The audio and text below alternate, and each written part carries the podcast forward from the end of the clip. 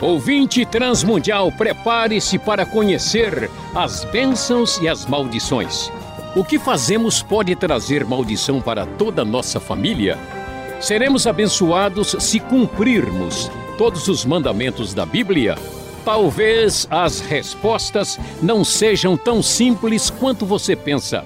Prepare-se, porque, conversando com Luiz Saião, você pode até se surpreender. No último programa, mencionamos sobre a desgraça que supostamente cai sobre quem atenta contra Jesus e o cristianismo. Baseado nisso, professor, como podemos definir a blasfêmia?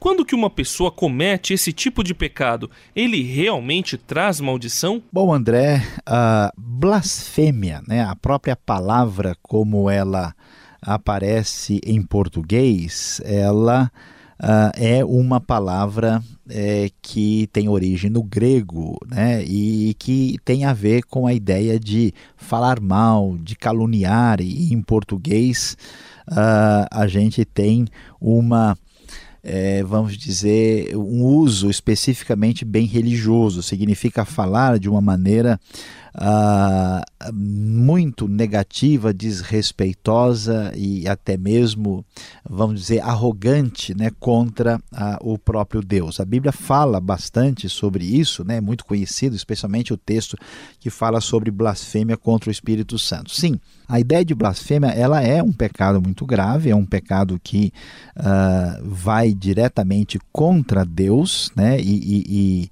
e, e, no caso é evidente que ela tem é, é, consequências, né? A blasfêmia não ficará impune, mas a gente precisa uh, entender né, é, que, é, e como eu disse, né, Deus não leva em conta uh, o que a pessoa faz na sua ignorância. Muita gente uh, faz isso é, e às vezes sem entender, porque está numa roda de pessoas que estão dizendo isso e, e, não sabe bem o que está acontecendo mas é, não quer dizer que cada pessoa que blasfemou uma vez na vida, que ele não tem perdão e que ele vai ser uh, diretamente punido por Deus. Não, a pessoa vivendo na ignorância, depois que ele entende o que aconteceu, eu conheço gente que fez isso, que se arrependeu profundamente, e o sangue de Jesus Cristo, seu Filho, nos purifica de todo pecado. Né? Talvez o que deixa muita gente assim preocupada é a história da blasfêmia contra o Espírito Santo, que não significa simplesmente falar mal do Espírito Santo, mas significa uma resistência completa à obra do Espírito Santo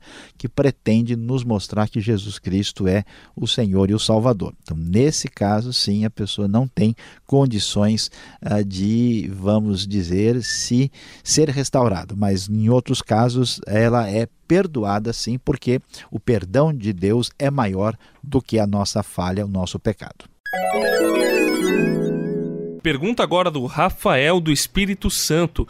Um cristão pode proferir algum tipo de maldição contra qualquer pessoa que o prejudicá-lo? Bom, André, essa questão é, de proferir uma palavra de maldição, a gente precisa é, entender bem aqui para não ficar confuso uh, como é que essa questão deve ser uh, compreendida. Né? Porque no mundo pagão, assim, se acredita né, no mundo da magia, que a gente tem possibilidades de, mediante a, as palavras mágicas e sagradas, de manipular o universo. Né?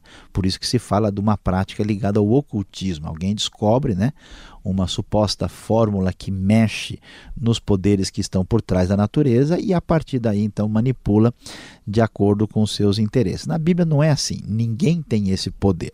Então toda palavra de benção e maldição ela tem que ter uma origem, tem que ter uma referência. Né?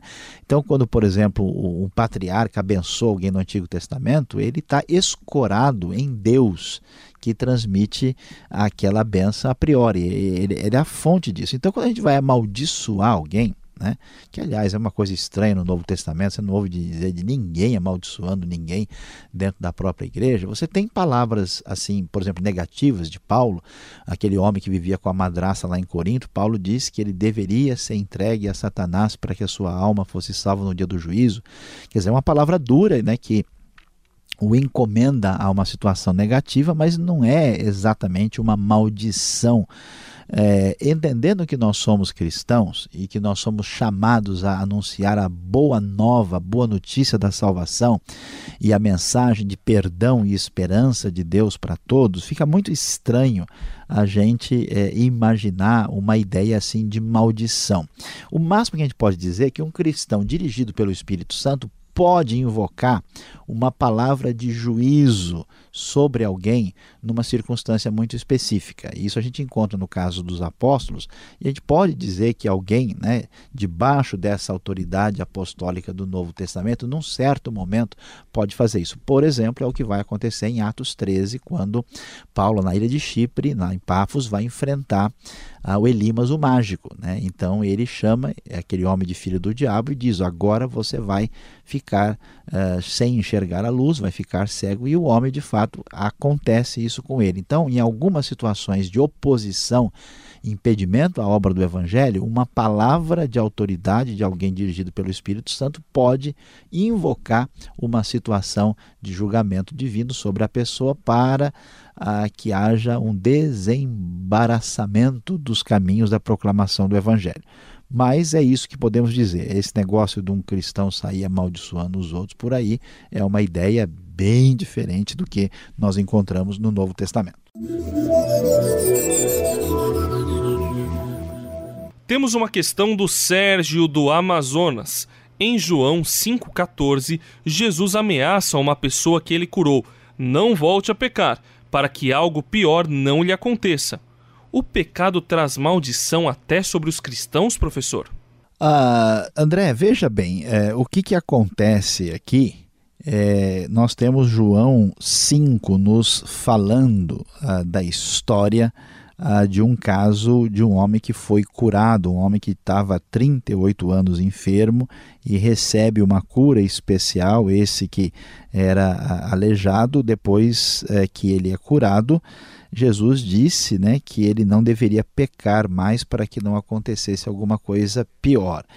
Nós não podemos dizer que Jesus está ameaçando. Né? É, na Bíblia, nós vamos encontrar uh, uh, aí, uh, em alguns casos, uma relação entre pecado e enfermidade. Essa relação ela é geral e indireta a partir da própria teologia que a gente encontra quando falamos sobre o pecado e a queda né, nas Escrituras, que todo todo mal, tudo que há de ruim, de complicado no mundo, é, é, tem em última instância origem no pecado. Então é verdade que tem essa ligação.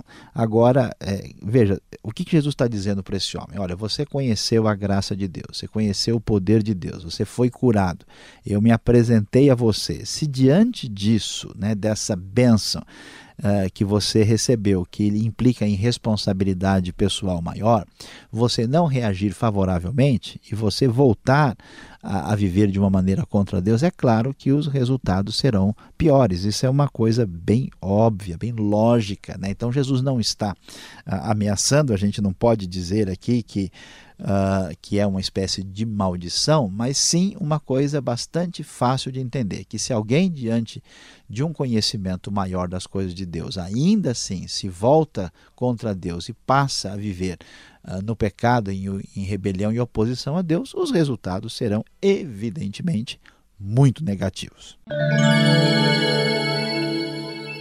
Agora a pergunta é do Vitor, do Rio Grande do Norte. Murmurar atrai a ira de Deus, como aconteceu com os israelitas no deserto após saírem do Egito? Olha, André, é, murmurar. É, murmurar tem uma palavra assim que eu diria não é nem a palavra ideal, né? A gente usa, especialmente no contexto mais assim cristão evangélico a palavra murmurar, né? Mas quem ouve falar em murmurar e acha que a pessoa está falando baixinho, né? Na verdade, quando a Bíblia usa essa expressão murmurar, significa queixar-se, significa revoltar-se, significa uh, ficar com um sentimento de profunda uh, rebelião uh, contra Deus. Então, quando a gente diz eh, dessa murmuração, como os israelitas aí apresentam, eu diria é um negócio muito sério, porque quando alguém sai reclamando de tudo, o que, que a pessoa está dizendo?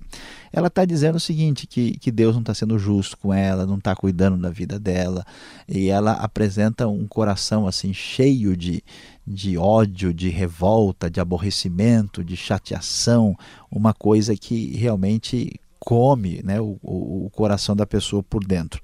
E aí é uma declaração anti-fé. É uma declaração assim de repúdio a Deus. Então, de fato, a reclamação assim de coração pesado e cheio de ódio e ressentimento contra Deus é pecado sério mesmo e trará consequências espirituais muito negativas, por isso deve ser evitado.